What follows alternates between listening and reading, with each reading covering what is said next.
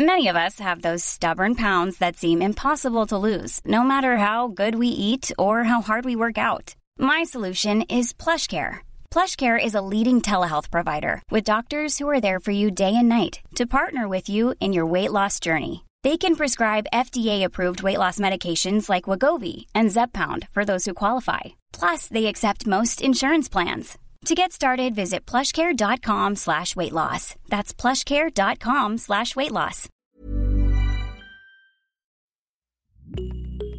Encore une mini-série que vous allez binger. Carnet correspondante, c'est un docu-fiction en 5 épisodes dans lequel Marine Vlaovic, une bretonne, correspondante en Palestine, raconte son quotidien entre 2016 et 2019. Une vie à 300 à l'heure, en période d'actualité. Marine enregistre absolument tout. Ses sorties pour décompresser, ses douze chroniques matinales ou encore l'attente au checkpoint pour se rendre à Gaza. Ce podcast est complètement addictif. Et je peux regretter qu'une seule chose, c'est qu'il n'est que 5 épisodes. Marine est une excellente narratrice et le mélange de ses réflexions à chaud avec son recul quelques années plus tard est vraiment très réussi. On y découvre la vie en territoire occupé en tant que correspondante freelance, un statut très précaire dont Marine parle sans concession. Marine parle également de ses cas de conscience éthique et déontologique dans la création et la fabrique de l'information sur une zone occupée.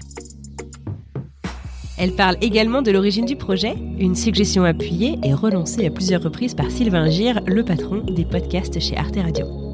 C'est très bien écrit, c'est très intéressant, ça s'appelle Carnet correspondante, foncez l'écouter.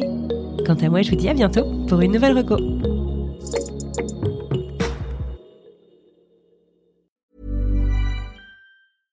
Salut, c'est Alexis Buisson, je suis journaliste correspondant à New York pour plusieurs médias français et je travaille au sein de la rédaction de French Morning depuis 2007.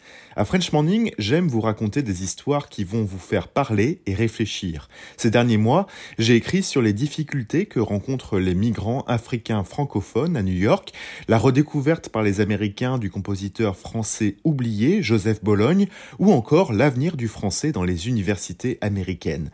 Si vous souhaitez mon travail ainsi que celui de mes collègues, rendez-vous sur frenchmorning.com pour vous abonner.